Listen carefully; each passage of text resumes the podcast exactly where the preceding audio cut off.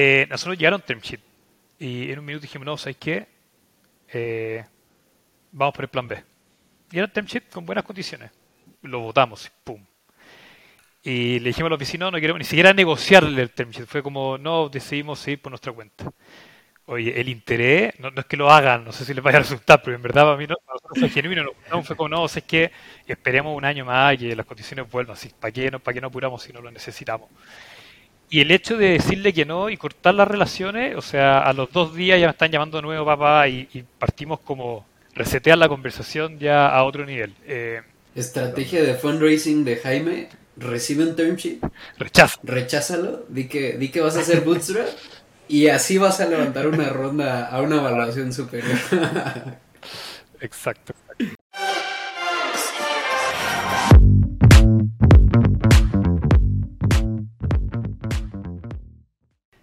Bienvenidos a un nuevo episodio de Tech Founder News. Como siempre, eh, me acompaña el gran Roger, Visiting Partner en Platanos Ventures.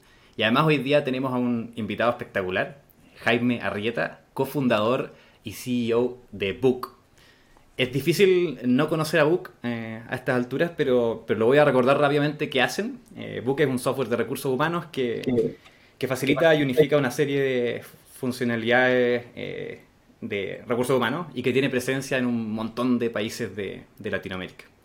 Y algo interesante es que acaban de levantar una ronda de 35 millones con los mismos inversionistas de, de Nubank eh, y, algo interesante de esa ronda es que fue una ronda por un monto más chico que la ronda, la ronda monstruosa anterior que habían hecho, así que eso es algo interesante de la historia que podemos ir conversando. Eh, así que, bacán, justo hoy día vamos a hablar de fundraising principalmente, así que bienvenido Jaime, gracias por aceptar la invitación. Gracias a usted, André y Roger, feliz de, de compartir con ustedes. Bacán. Ah, bueno, y algo muy importante que me faltó decir es que, que además Jaime es mentor de las startups de, de Plátanos Ventures del programa, así que ahí las startups tienen más contacto con él regularmente. Así que es genial ahí tenerte en la comunidad también. Oye, la primera pregunta que tengo es, ¿por qué, ¿por qué levantaron una ronda más pequeña? Como que uno está acostumbrado a lo anterior, ¿cierto? Como, o sea, lo contrario, que es rondas más grandes cada vez que uno avanza. Está interesante entender cómo, cómo cómo fue ese proceso y por qué decidieron levantar menos capital. Sí, es una cosa, a ver, es igual de importante yo creo el monto que uno levanta como la valorización también. Acá, eh, acá lo interesante es que la valorización fue más alta que la serie A. Eh, yo diría que la madre de todas las batallas acá obviamente parte importante es la dilución. Eh, entonces estamos hablando de una dilución de un dígito que lo común en rondas es diluirse alrededor de un 20%, así que algo, algo bastante positivo para nosotros y algo que también buscamos. O sea, uno quiere eh, levantar el capital justo y necesario y ahí hay obviamente una, una tensión con los inversionistas porque hay inversionistas que quieren mayor participación, pero uno en verdad quiere levantar los capitales que necesito para hacer los proyectos que tengo. O sea, ese, ese tiene que ser el ideal. Primero vienen los proyectos, después cómo yo financio esos proyectos. Y en este caso de la, de la serie anterior todavía nos queda capital, nos quedan alrededor de, de, 15 millones, entonces no era tanto lo que teníamos que capital que levantar, perdón, porque ya teníamos el financiamiento de la serie anterior.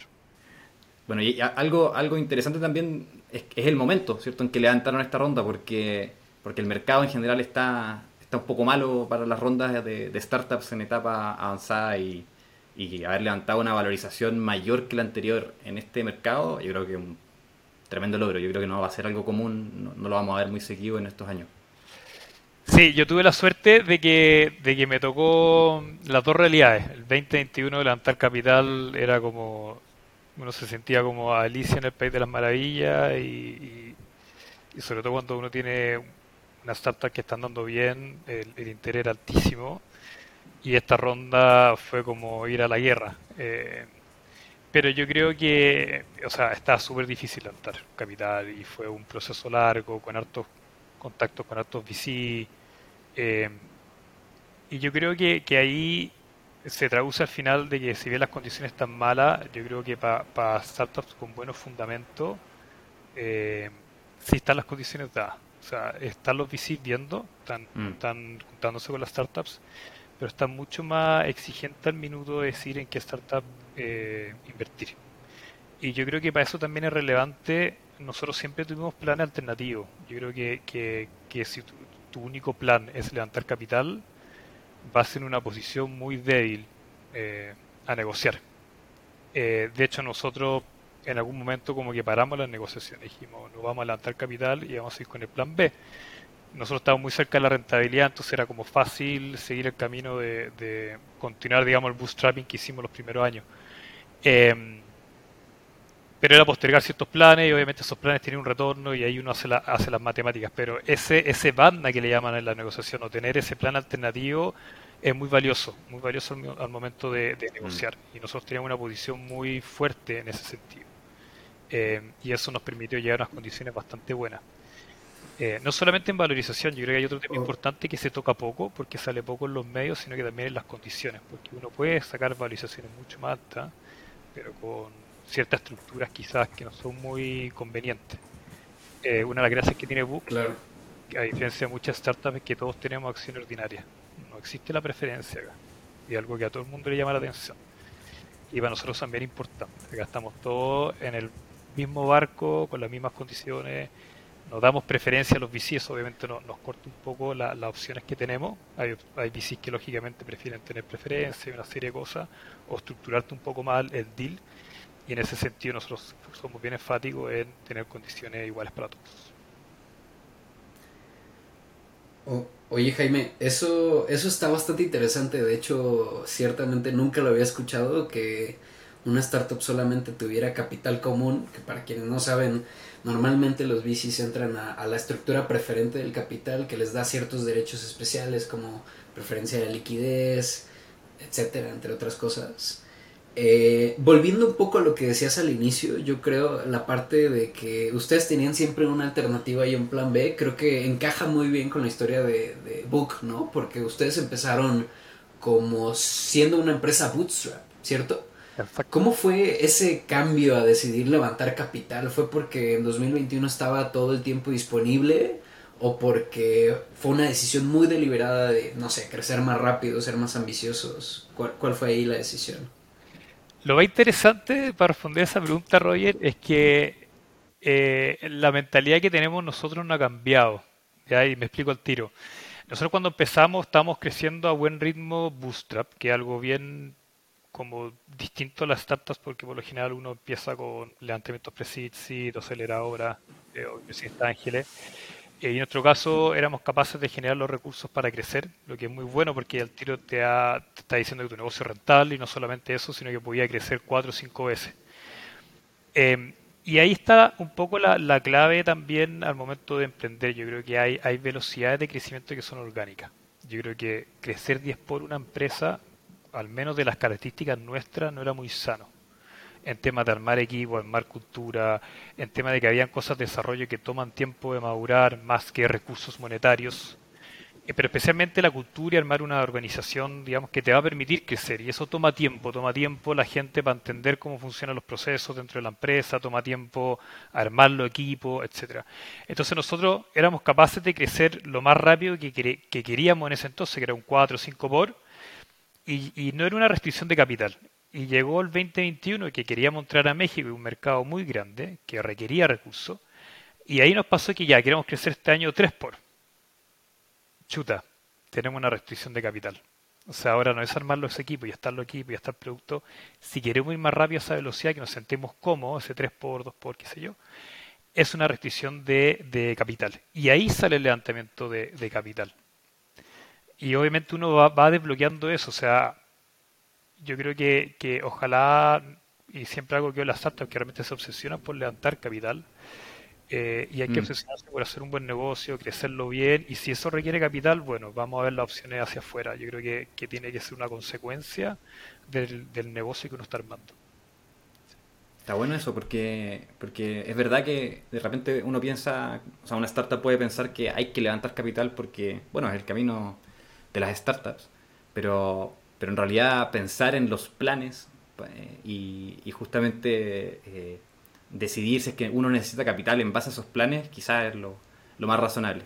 En general, la mayoría de las startups sí necesita capital eh, si es que tienen planes ambiciosos, como bueno, en su caso fue crecer a México, probablemente en ese punto sí necesitan capital. Eh, Pero, pero es como una forma de pensarlo distinto. Sí, o sea, igual tuvimos, a ver, para serte franco, sí, el 2020 también dijimos que hay, hay cierta restricción de capital, ciertas cosas que podemos acelerar, ¿ya? Eh, pero también hay una, una transición, o sea, el, tema de las valorizaciones varía mucho si eres una empresa local o internacional. Cuando ya demuestras que eres una empresa que, que, puede vender en más de un país, el TAM, que es hasta donde puedo vender, el, mercado se te agranda enormemente. Entonces, te desbloquea otro tipo de valorizaciones, te desbloquea, es como un juego, si te desbloquea otros VCs que te empiezan a contactar de afuera, como que empieza a cambiar las reglas del juego. Y, y en ese sentido, a lo que voy, o sea, tuvimos, siempre hablamos con VC antes, cuando éramos más locales, y las valorizaciones nos daban los retornos que yo buscaba para, para, para, para hacer ese proyecto. Aparte decíamos, chuta, me estoy cuatriplicando en un año, me espero un año eh, y sigo el mismo, no sé, X por, pero por cuatro. Entonces, todavía me queda para ir avanzando, como que, que se va dando ese juego. O sea, también hay algo de, de, de la valorización que es importante. Sí, Perfecto. Oye, Jaime, y bueno, ustedes son un caso bien exitoso de levantar capital, como en general les, ha ido bien levantando capital. Entonces, puede ser interesante entender como a grandes rasgos cómo, cómo corres un proceso de levantar capital tú en Book eh, y también quizás Roger nos puede comentar cómo lo corrió de Elena Trato, a ver si es que hay alguna diferencia. Sí, o sea, yo hice, no hice nada especial. Yo creo que eh, es un proceso bien estándar. O sea, primero, obviamente, uno, uno se tiene que armar la red de contacto de, de, distintos VC. Eh, eh, obviamente, armar un, un listado de VC. ¿Cómo se hace eso, Jaime? ¿Cómo se, cómo se forma la, la, arma la red de contactos con VC? El ideal, el ideal obviamente a través de otros emprendedores, a través de otros VCs quizás eh, no llegar directamente, pero también funciona llegar en frío. Eh, eh, obviamente un poco más difícil, pero, pero hay que tratar de llegar a todos los contactos. Si tienes un camino a través de un emprendedor para llegar que, que obviamente conozca de Book, es positivo porque ya partes con una referencia. Y los mismos inversionistas, los mismos VCs que te invierten también tienen contacto con otros VCs. Para los VCs es muy importante que otros VCs también participen de la ronda porque de cierto modo validan la inversión que ellos hicieron. Em, después del famoso caso de SoftBank que invirtió en toda la ronda de WeWork. Ahora Greenox, por ejemplo, en esta ronda dijo yo voy con mi prorata. Eh, no quiero liderar esto porque quiero que Paste en este caso me valide mi inversión anterior con una valorización mayor, buenísimo. Y ya la siguiente puedo liderar de nuevo, ¿te fijáis? Entonces se van como de cierto modo validando entre ellos, eso es importante. Entonces los VCs también te ayudan con contacto em, de otros VCs, qué sé yo pero también es frío y, ahí después cuando uno arma la lista de VC, obviamente hasta lleno de VC, el, listado grande, pero ahí hay que ver, cada uno se especializa en distintas cosas, o sea, la etapa que tú estás, yo estoy en la etapa que le llaman growth para los VC. Eh, tiene, eh, tiene financiamiento también, o sea, financiado otras empresas de recursos humanos y ahí uno también puede ir a Crunchbase o TechCrunch para ver, obviamente, si ha estado financiando empresas como Ripley en persona que hace lo mismo que yo, qué sé yo entonces conocen de recursos humanos. Son empresas que han invertido en Latinoamérica no, eso también es importante. O sea, hay gente que, que corta por corte geográfico. Eh, y así uno se va armando, diría yo, como distintos tiers de, de, de VC. Y después ya con una lista de todos los VC, los contactos, la relación armada, eh, uno tiene que armar un proceso competitivo y, ir a buscar el líder. Yo creo que es importante siempre eh, mm. sacar ese VC que va a liderar la eh, diría de hecho las condiciones actuales de mercado, había mucho VC haciendo follow-on del líder. Era difícil conseguir el líder. Tanto como ya, pero ¿qué está haciendo de al lado? Y si de al lado va, yo voy. O sea, estas condiciones malas hoy en día de mercado nos, tocó harto esa realidad. Como poca gente quería liderar, como que quieren estar más bajo perfil hoy en día. Eh, y de hecho en la valorización también nos pidieron por favor, por el lado de los VC, no publicarlo, como que están tratando de, de ser un poquito más bajo perfil de lo ah, que em, y te diría que, que, eso como va a partir y después hacer un proceso competitivo yo creo que uno tiene que estar full enfocado en esto, un sprint eh, eh, obviamente en la maratón de armar la red y eso hacer discovery que sé yo, pero una vez que tú partes con, con la intención de levantar capital eh, estás en un momentum se genera FOMO, se genera competencia entre los otros em, y eso lo, que hace es, juntar, juntar las, reuniones como en, en, un plazo de semanas pequeño, ¿cierto? Acotado. Eh, que creo que es lo que predica Roger constantemente también en, a las Sí, 100%, 100%. Y uno también el pitch después, uno se siente, esto es salir a vender, salir a vender tu empresa o, parte de tu empresa. Entonces, eh, tiene muchas características de vendedor, ser bien empático, bien consultor, entender lo que quiere el VC, ver si hace buen fit con la tesis de inversión de ellos, entender harto de ellos, igual un matrimonio, lo que se genera acá. Eh, entonces, como más parece una venta B2B, diría yo, con harto. Y, y también las etapas van cambiando, o sea, en mi caso, cuando son rondas muy más late stage, sucede que necesita la validación más de un managing partner porque es un cheque grande, son cheque de 30 millones, qué sé yo. Entonces, uno pasa por hartas validaciones dentro de un mismo VC, por lo que hace el siglo un poco más largo también. Es como vender a Enterprise, no estás vendiendo no es un cheque de 500 mil dólares que, que, que, quizá un managing partner lo apruebe listo, hay que pasar por comité, distintas reuniones, entonces ir viendo cada uno managing partner qué cosas está viendo, qué ver, cosas nuevas que hacer, etcétera.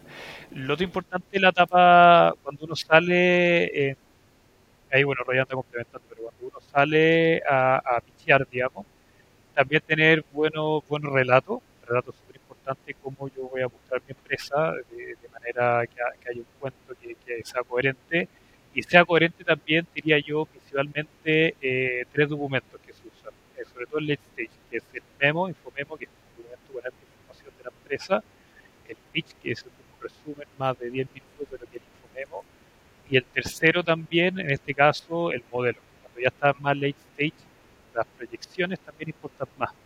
Más que early stage porque está, es difícil proyectar la venta, pero cuando tú ya estás un poquito más avanzado, ya uno puede hacer ciertas predicciones de los mercados, la penetración, etcétera. Eh, y esos tres documentos tienen que conversar y tienen que estar muy bien preparados. Eh, el relato, bueno, ahí mm. empezar las negociaciones, después ya viene, también se abre un data room para que puedan hacer su su análisis, en ese caso ojalá el data room, nosotros ponemos pre-term sheet para que, para que entiendan que hay otro data room, ojalá tener ese data room preparado de antes, o sea, no puede ser, y esto lo veo harto startup, que llega un VC y le pregunta cinco cosas y en el data room están esas cinco cosas. Tiene que haber 40, 100, mm. o sea, tiene, es que hay que decirlo, ya tú estés acá en un mar de VC viendo mi información, por mucho que sea uno, digamos. Y ojalá tú, las respuestas que esas personas tengan y estén ahí, pero tiene que ser, hay que hacer un trabajo previo de armar un data room potente para que la persona que entre en VC, lo más importante acá, diga, ah, estoy en un proceso competitivo. O sea, acá hay más gente viendo la empresa, porque hay cosas que yo no he preguntado, eh, aparece pre-term sheet, probablemente ya hay otros que ya están en etapa de term sheet, como que hay ciertas cositas que son detalles tontos, pero, pero que son importantes para generar está bueno, está bueno ese hack de, competencia. Sí. Y después, bueno, Oye, Jaime, o sea... Perdón, dale. Eh, oye, Roger, en, en, su caso fue, me imagino, con atrato eh, más. Eh, era la ronda SID la que, la que lideraste tú, ¿no? fue menos. necesitaba menos pasos probablemente. Sí, definitivamente. Y también otro momento del mercado, ¿no? Creo que a mí, a mí precisamente me tocó justamente enero de 2021 por ahí. Entonces, la realidad es que Jaime justamente acaba de describir el arquetipo de lo que yo creo que es el proceso ideal para correr una ronda. Básicamente armas un pipeline con inversionistas cualificados y no solo el tipo de inversionista, sino el contacto que tienes. Hablar ojalá con un partner o con un tomador de decisiones que pueda escribir el cheque y tener autoridad para, para decidir en el menor tiempo posible. Eh, en el menor tiempo posible las reuniones también pero sobre todo yo quisiera hacer énfasis en un punto que es el, la preparación previa, que es algo no, no tan intuitivo y que a veces es, es bastante intenso, ¿no? La parte del data room, la parte del relato y la narrativa, yo creo que es una parte fundamental y sobre todo cuando son fundadores que van empezando, es decir, que tal vez no tienen el network que ya tenía Jaime en su momento, al momento de salir a levantar la segunda, tercera ronda, es, es, un poco, es un proceso un poco más intensivo, ¿no? Conseguir quién te introduce, invertir tiempo realmente en conocer a los fundadores, que tenga su buy-in para que te una introducción fuerte, es una de las cosas que yo he visto que subestiman bastante los fundadores. y que muchas veces explica gran parte de que un VC te tome la llamada, te acepte la intro, ¿no? ¿Quién te introduce? ¿Por qué te introduce? ¿Qué tanto te recomienda? Yo creo que esa parte es fundamental y, y no tan intuitiva cuando, cuando estás levantando sobre todo una ronda early stage. La negociación. de hecho, nosotros lo vemos también en, en Platanos Ventures. Eh, en el programa de, de aceleración, las startups muchas veces empiezan como a formar estas relaciones eh, temprano en, en, el programa, una vez que son aceptadas, empiezan a conversar con ciertos fundadores, con ciertos mentores un poco más seguidos. De alguna forma van formando esta relación y cuando, cuando llega el momento de querer levantar capital, es más probable que esos fundadores que ya vieron su buena tasa de progreso los recomienden y, les hagan, hagan, intros con otros fondos o con otros fundadores que también podrían invertir. Sí. Y yo lo otro que recomiendo también, eh, siento que hay muchas startups que, a ver, salen a pichar y, terminan la reunión y los VCs son súper poker face y te decir todo es súper bueno, sigamos conversando y, y, uno se entusiasma y dice ya acá está, va a salir y le escribe un mail a los dos días, oye no sabía de ti, de los tres días, o sea, esa ansiedad mátenla, si hay alguien interesado, o sea, yo cerré las negociaciones por WhatsApp, ya si, si le interesa ya te van, a, oye te contacté por WhatsApp, todo por por WhatsApp, o sea, se cierra por WhatsApp acá, no se cierra por mail o por un o sea, es súper intenso en un minuto y, y, y, ahí uno tiene que ver los VCs que están realmente interesados. Yo creo que uno realmente pierde mucho tiempo y se gasta mucho en, en falsas ilusiones. Y eso es, es muy duro. Es muy duro porque uno se entusiasma y realmente los VCs te dan otra llamada más. Eh, piensa que estamos en una época muy mala, estamos en la guerra, hoy día va a salir a buscar eh, capital. Entonces los analistas tienen todo el tiempo del mundo para juntarse de nuevo con los, startups, le están dando una tercera, una quinta vuelta pero los que te van a cerrar te muestran el interés al tiro. Eh, y ahí uno tiene que ser capaz de esquemar, digamos, esa... Eh, porque si no lo van a pasar mal, lo van a pasar mal. Eh, un VC que está interesado te va a contactar y te va a molestar y decir como la ronda acá, oye, escribe por WhatsApp, conversemos, como que es otro, otra manera de, de, de hablar. Sí, mostrarse desesperado también usualmente sale mal, o sea, como mostrarse como muy... Eh, necesitado de capital. En general las cosas funcionan un poco al revés. Mientras menos lo necesitas, eh, es más probable que, te salga más fácil. Y por eso muchas veces tener una posición de ser rentable o estar muy cerca de la rentabilidad es poderosa porque no te hace dependiente del capital. Es que no puede ser dependiente del capital. No puede ser que por generar capital sea un salto cuántico de valor. Significa que en verdad eh, no estás haciendo mal. O sea, no estás haciendo bien tus cosas y tus planes alternativos no son igual de buenos, o debiesen ser igual de buenos. Y, y, y, de hecho, algo interesante en Book, en esta ronda que, no lo hemos contado, pero eh, nosotros llegaron term sheet y en un minuto dijimos, no, ¿sabes qué? Eh, vamos por el plan B. Y era term con buenas condiciones. Lo votamos, pum. Y le dijimos a los vecinos, no queremos ni siquiera negociar el term sheet. Fue como, no, decidimos seguir por nuestra cuenta. Oye, el interés, no, no, es que lo hagan, no sé si les vaya a resultar, pero en verdad para mí no, fue genuino, no, no, fue como, no, es que esperemos un año más que las condiciones vuelvan, así, ¿para qué, no, ¿para qué no apuramos si no lo necesitamos? Y el hecho de decirle que no y cortar las relaciones, o sea, a los dos días ya me están llamando de nuevo papá y, y partimos como resetear la conversación ya a otro nivel. Eh, eso yo creo que fue, de nuevo, fue suerte en nuestro caso, pero, pero si hubiéramos tenido esa posición si no teníamos el plan alternativo. Eh, eso, a eso quiero llegar. Claro. Sí. sí. Estrategia de fundraising de Jaime. Recibe un term sheet. Rechaza. Recházalo. Di que, di que vas a hacer bootstrap. y así vas a levantar una ronda a una evaluación superior. exacto. Es la negociación. Oye. Sí, está perfecto. Oye, Jaime, y justo ahí eh, tocaste al principio un, un tema relevante que que el, tamaño de la ronda en realidad muchas veces no importa tanto, sino que a veces importa mucho más la, dilución. Y, que con esta ronda, en el fondo, ustedes se, diluyeron relativamente poco. ¿Cómo, cómo crees que, deberían pensar en general los fundadores sobre la, dilución en, en las rondas? Eh, ¿Cuánto hay que diluirse en cada ronda? ¿Cuánto es mucho? Sí, yo creo que ahí depende de cada realidad. Yo sé que hay, hay empresas que son más intensivas de capital. Eh, me imagino, no sé, creo que las de Notco son con harto capital, por ejemplo, que tienen logística y comprar packaging, tienen harto marketing, o sea, eh, es un negocio que requiere capital, intención capital. Eh, entonces nuestra realidad no es tan así. Nosotros vamos a clientes también enterprise, eh, no tenemos que hacer tanto publicidad retail, que eso es caro. no tengo logística, no tengo operaciones, es 100% tecnología. Por mucho que sea SaaS, no todos los SaaS son iguales. Hay SaaS, por ejemplo, Carbook, en, somos inversionistas con Platanus, eh, que obviamente tienen que llegar los autos al taller y los autos se echan a perder o chocaron el auto que viene al taller y hay toda una operación que es pesada, digamos que es, es física. Eh, en nuestro caso la operación es tecnología, es un software que hace la nómina. entonces, eso obviamente los márgenes te los sube bastante. Mi gasto principalmente eh, área soporte y, Amazon AWS, te fijáis, eh, lo que es como el, costo, los COX.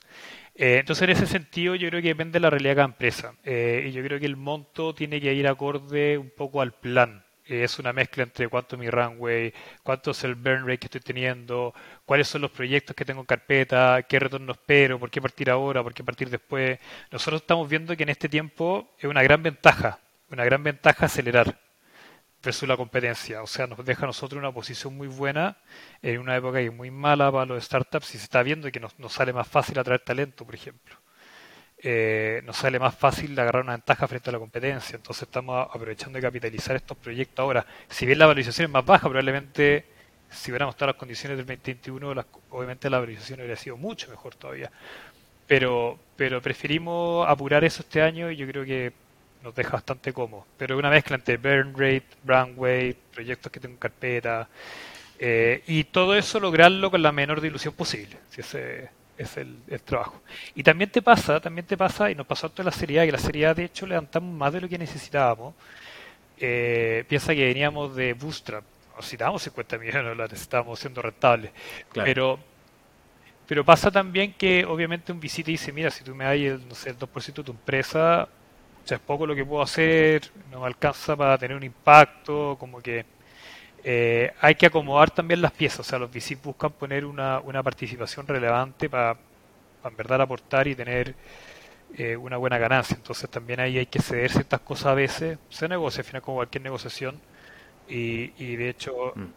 eh, agrandar un poco la ronda, yo diría que esta ronda B de hecho la agrandamos poquito para darle más facilidad a Oye Jaime, y ahí el, mindset es operar disciplinadamente como lo hacían como Bootstrap y apuntar a, alcanzar la rentabilidad antes de que se les acabe ese dinero o cómo, cómo lo, lo están pensando. Porque nosotros, por ejemplo, un, consejo clásico que le damos a las startups de Platinum Ventures es asume que este es el último dinero que vas a levantar, exacto, default, default alive, ¿no? ¿E, ¿Es lo mismo para ustedes? O sea, hay matices. Yo creo que acá el, eh, Roger hay un balance, hay un balance entre las cosas. O sea, obviamente cuando llevamos Bootstrap podríamos haber crecido más rápido, eh, un poquito más rápido, ¿cierto? Nos lanzamos con el lanzamiento capital, paramos de ser rentable, empezamos a quemar más y ahora diría que estamos en un punto medio. O sea, ya no crezcamos tan rápido como antes, estamos muy cerca de la rentabilidad, eh, pero lo interesante es que el, el, el catch burn lo vamos achicando mes a mes. Eh, y el hoyo no es tan grande. Yo diría que, que si se cumple el plan de este año va a ser rentable a fines de año. Y el runway que tenemos hoy en día son de 7 años, por decirte algo. Entonces, eh, y no queremos crecer más rápido. Yo creo que no va a ser este año, pero quizás sea a mediados del otro año. Pero vamos a lograr, como tú bien dices, no depender de otra ronda capital. Yo creo que eso, eso es importante. Eh, como que el, el North Star es quiero crecer a este ritmo, mi objetivo es crecer a este ritmo, etcétera. Y a partir de ahí vas viendo exactamente qué proyectos y, y, qué palancas necesitas mover para producir ese crecimiento y también que se vaya empatando un poco el burn con, ese, con esa línea de crecimiento. Sí, exactamente. Y diría que sido interesante porque la serie ya empezamos a crecer rápido, empezamos a ser, y uno empieza a ser un poco más ineficiente. El, uno empieza a meter más gente y la, el talento, la calidad no, no, pasa a ser la misma que uno tenía antes. Empieza a traer clientes que son que quizás no hacen tan buen fit con tu producto, pero que igual logras venderle porque fuiste muy competitivo para traerlo, hiciste mucho marketing. Entonces, diría que de cierto modo uno baja la calidad tanto de, de la organización por el talento como del negocio de cara al cliente. Eh, y diría que cuando dijimos, ya sé que pongámonos, ordenémonos un poquito más, volvamos a, un poquito más, foco en la rentabilidad, menos crecimiento, fue muy bonito todo lo que sucedió porque de cierto modo como que volvimos a aceitar de nuevo la máquina, eh, engrasarla, volvimos a ser eh, hacer las cosas bien. Yo creo que es bueno darse una pausa cuando uno crece de nuevo. Yo creo que después de la Serie A crecimos más de lo que queríamos crecido. Eh, y eso se hace notar en la organización y, y tiene un viaje que uno paga por el largo plazo al final, o sea, te, te genera un impacto. Eh, sí, eso. Está interesante ese, ese aprendizaje porque muchas veces la, las personas del mundo startup en general creen que hay que crecer lo más posible a toda costa y, y el crecimiento muchas veces viene como con esos costos eh, y, y, son costos que, que, que, que son difíciles de, de, predecir de alguna forma y, y, quizás se podrían haber controlado habiendo bajado un poco el, el pie del acelerador. Claro, pasar... Y, y de hecho... Hay... Dale, Roy. Ahí, por ejemplo, algo, que nos pasó a nosotros, o, o más bien algo que es bastante... Eh, por así decirlo, como un ejemplo bastante claro de eso es en, los negocios financieros, que es como mi, mi, mi, startup anterior, si tú creces 10x año contra año, no empiezas a ver los resultados realmente hasta después, hasta que madura tu cartera, ¿no? Estás dando créditos y empiezas a ver el feedback de los créditos, ¿cierto? Entonces, crecer demasiado rápido, además de que no sabes exactamente dónde vas a terminar, eh, cuando es un negocio más operativo y no es tan software, no puedes escalar al mismo ritmo. Tienes que escalar organización, equipos operativos, sistemas, software. Y hay un límite en el que simplemente no se puede, ¿no? Si quieres pasar de hacer un software que manejaba mil clientes a manejar cien mil en menos de un año, muchas cosas se rompen en el proceso y escalarlas, especialmente si tienen humanos o un componente operativo eh, involucrado, la verdad es que no es nada fácil. Entonces, un crecimiento sano yo creo que es lo ideal, ¿no? La, la heurística es, yo creo, primeros años 4 o 5X, no menos de 3X, porque eso ya, yo creo que ya entra dentro de lo lento, por así decirlo. Y ya una vez que vas pasando decenas de millones de, de, de dólares en ingresos, creo que ya puedes empezar a, a, moderar un poco más el crecimiento, pero esos son los, los crecimientos que yo pienso que, que pintan hacia una buena trayectoria. Y para terminar, entonces, ¿a qué le atribuyes tú el éxito de fundraising a un fundador? ¿Qué dirías que son los factores que más explican que, que alguien pueda tener éxito al levantar su ronda? Yo diría que son, a ver, obviamente el proceso que, que, ya lo hablamos, o sea, hacer procesos competitivos, yo creo que es importante. Obviamente la salud de tu empresa, o sea, tienes una startup saludable, eh, el negocio, cómo están dando, etcétera. Yo creo que hay que saber que hay momentos para levantar y también tener súper claro el uso capital, sobre todo más late stage, saber bien en qué voy a gastar. No puede ser ni muy ambicioso porque te muestra como un poco disperso, ni, ni poco ambicioso porque te dice, chuta, hay, poco más que hacer. Entonces tiene que ser un equilibrio ahí, pero diría así como tips rápido, eh, entender bien también eh, lo que quiere el VC. Eh, de nuevo, empatía con el VC, entender qué es lo que está buscando, ver si hace fit con, contigo, eh, armar bien el pipeline también que conversamos, ser muy bueno con tus números, yo creo que hay que entender bien los números de tu negocio, eh, de la competencia, etcétera, cuánto vendo, márgenes, bueno, es difícil como invertir en alguien que no maneja sus propios números, yo creo que eso igual se fijan. Preparar bien el relato, entender el relato, no sé, pues desde el equipo, el negocio, eh, el crecimiento que estoy teniendo, tamaño de mercado, eh, los unit economics, eh, plan para adelante, yo creo que hay una estructura, digamos, de distintas temáticas que van tocando y que son más relevantes en, en distintas etapas, o sea, early stage, buen equipo y la idea y el problema tienen que ser, toman más relevancia que el caso mío, que ya toma más relevancia la retención de los clientes más que, que el equipo ahí detrás o, o, la idea, te fijáis, porque eso ya está como validado. Y eso, y ganar confianza. Yo creo que hay que ir ganando confianza a medida que, que uno va, va, avanzando en esto. Mostrarse interesado, eh, motivado también. Hay un tema como de energía al momento de hablar con los VCs que es importante. Eh, y eso se transmite. O sea, sigue siendo. Tú tienes que ganarte la confianza del VC. Eh, y a veces tirar la talla cuando hay que tirar la talla, hay como ciertas sutilezas que son importantes, mostrarte humilde también ciertas cosas, mira, esto lo hicimos mal, yo siempre digo, oye, entramos a Colombia y lo hicimos pésimo, cometimos todos los errores, pero después, y mostrar aprendizaje como que el relato, ármenlo bien, eh, y si tienen cosas malas, díganlas, está bien, si fueron un aprendizaje y lo dicen con sinceridad, más que te lo pillen, yo creo que cuando te pillan cosas, como, como que les duele harto los VC y genera claro. Eso como tips rápidos que se me, se me ocurren. Ganar confianza yo creo que es algo súper interesante porque la confianza no es la misma cuando ya has corrido tres procesos, aunque sean fallidos. este es el tipo de cosas que se aprenden en la práctica, entonces no, no aprendes más que haciéndolo. Hay que hacer esto y hay que practicar y hay que equivocarse, yo creo. Sí, parte de... Ah, y conozcan a los VCs también. Vayan con preguntas preparadas, esos 30 minutos, y me quiero usar 10 minutos para conocerte a ti, o sea, eh, de nuevo, es un matrimonio. ¿no? Eh, van a estar con usted durante 10, 15 años, entonces aprovechen también para el otro sentido, es importante. Y eso al VC le gusta también, le gusta al VC, que hagas buenas preguntas, conozcan lo que hacen ellos y gaste. O sea, Andrea, te imagino que te pasa, eh, alguien postura Platinum Venture y esperas que, sepan del programa, hayan hablado con otros startups. Claro. Esperamos que escuchen el podcast. claro, que llegue con una pregunta, que no lleguen con la pregunta, oye, ¿cuánto, cuánto invierten? O, dónde están? Eh, no, un poquito, una, una buena pregunta. Eh, pero sí, o sea, yo creo que suma cuando la pregunta es buena, efectivamente.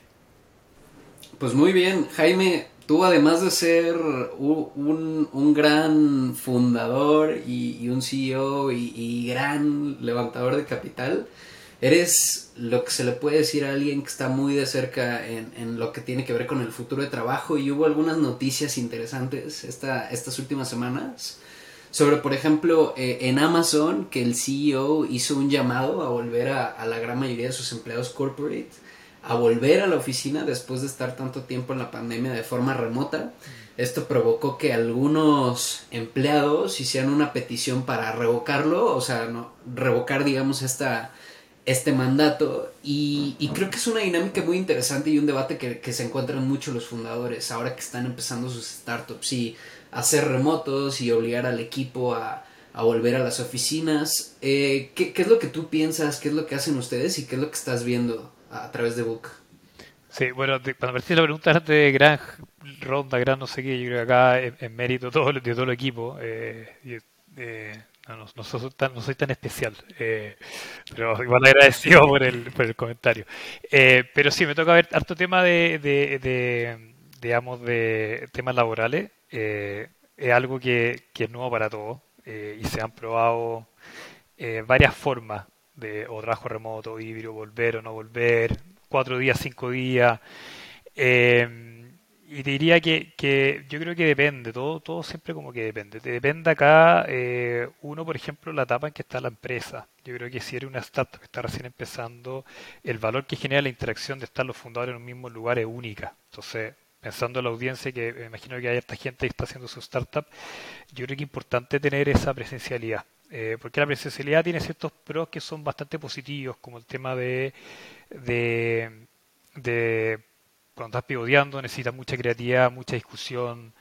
Eh, y obviamente para ese tipo de cosas no solamente basta verlo en una cámara, sino que ojalá agarrar un pizarrón y, rayar y discutir y, mover las manos y que te vean moviendo las manos. Yo creo que hay, estas cosas que son, son interesantes eh, y mm. cierta dinámica y también no solamente la etapa de la empresa, sino que también obviamente el negocio. Una empresa operacional o logística, una fábrica, bueno, tiene que ser presencial, no podemos esperar que todos trabajen remoto, o sea, la, máquina hay que operarla. Entonces yo creo que es la realidad de, cada uno. En nuestro caso, eh, a mí me encanta venir a la oficina, de hecho hoy día estoy en la oficina, eh, pero yo creo que el desafío de las empresas tiene que ser eh, atraer a la gente que venga a la oficina, que vean el valor que tiene estar en la oficina, pero no que vengan a la oficina porque hay una obligación. En ese sentido, yo creo que, algo que comparten al menos los líderes en Book es que a todos nos gusta venir a la oficina y compartimos entre nosotros. Y, sobre todo cuando, pero por otro lado, cuando eres una empresa internacional y tengo, hoy día son 170 personas en Colombia, ciento y tanto en México, en Perú, bueno, no, puedo, no podemos trabajar todos en el mismo lugar si estamos en países distintos. Entonces, yo creo que tiene pro y contra la presencialidad y remoto. O sea, si no estuviese esta opción libre y no trabajar remoto, bueno, quizá no tampoco podríamos conseguir talento de, gente que trabaja hoy en día desde Guatemala, desde Europa, qué sé yo. Eh, entonces tiene sus pros y contras. Y yo creo que eso depende de la realidad de cada uno, de la cultura de cada empresa. De la cultura de cada empresa. Nosotros una cultura de trabaja donde tú quieras, donde te sientas más cómodo, pero ojalá incentivar que vengan a la oficina, no obligarlos. Yo creo que eh, obligar no es lo correcto. Eh, y acá hacemos cosas. En general a mí eso también me hace, me hace sentido, como que, la oficina sea un lugar tan bacán que dan ganas de, ir y, estar ahí eh, trabajando. Y eso sí, igual, eh, a mí me pasa que, por ejemplo, si a mí me presentan dos startups iguales, en etapa temprana, cuando son solo los fundadores, eh, y que son exactamente iguales y la única diferencia que tienen es que uno trabajan todo el día juntos en la misma oficina y otros trabajan remoto con zonas horarias distintas, eh, yo decidiría invertir en la que trabajan todos juntos todo el día. Eh, que creo, creo que para una etapa temprana en particular es, más importante eh, estar juntos. Sí, y la otra pregunta que hiciste, Roger, que tiene una sutileza, pero va con el tema de la flexibilidad también, de 5 o 4 días. De nuevo, nosotros cuando empezamos Book fue bien interesante porque obviamente uno está con la mentalidad de, fundador. Y cuando fundadores no existe el horario de trabajo. yo no llegué a trabajar a la oficina porque quería tener que llegar a las 8, porque estoy en verdad feliz de llegar a las 8 porque me encanta lo que hago, estoy aprendiendo, el desafío, qué sé yo. Eh, y, de, cierto modo tratamos nosotros por lo menos de mantener esa cultura, que tampoco hay horario de trabajo, lugar de trabajo nos da igual.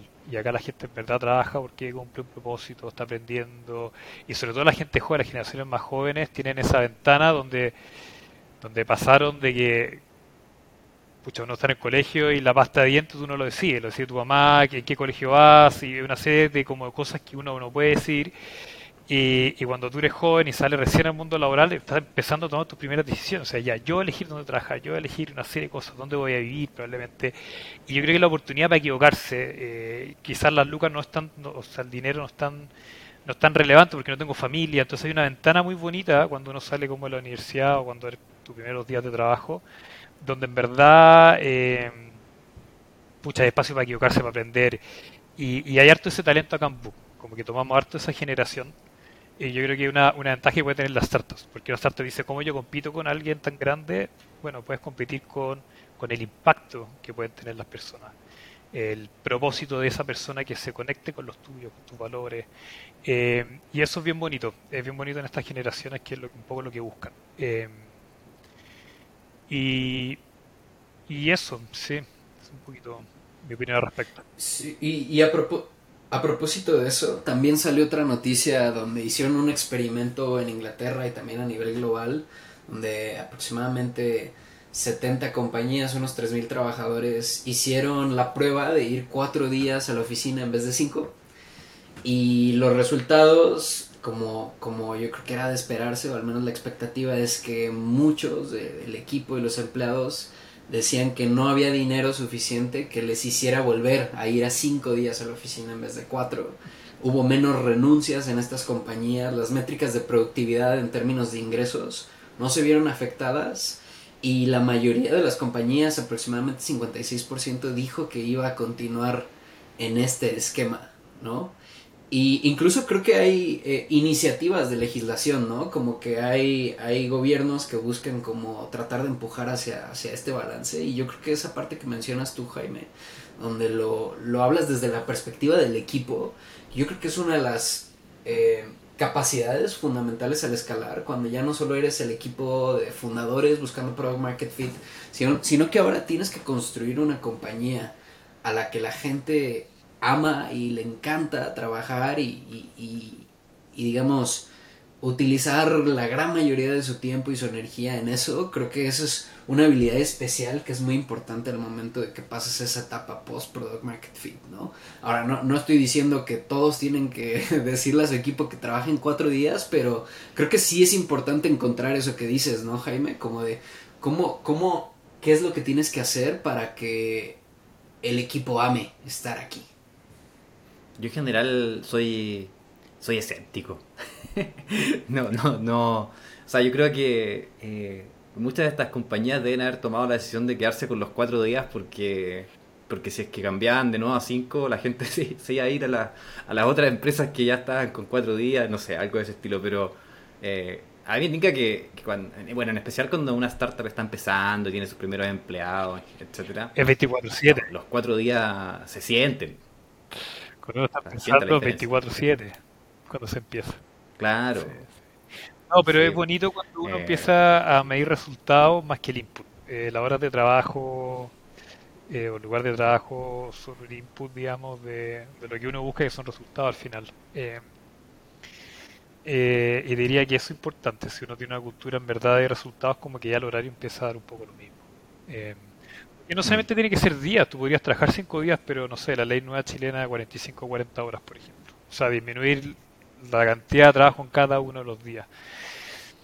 Y hay empresas que les va a funcionar, otras empresas no. De nuevo, yo creo que depende un poco de la realidad de cada uno. Sí, seguro, seguro que sí. sí. Y quizás quizás sube la productividad en ciertas cosas, pero porque tú puedes bajar la atracción de talento, que también por trabajar más horas, por ejemplo, trabajar en un lugar. Entonces, ahí, ¿cuál es tu cuello de botella en talento? Eh, para nosotros hoy en día es más bien los desarrolladores.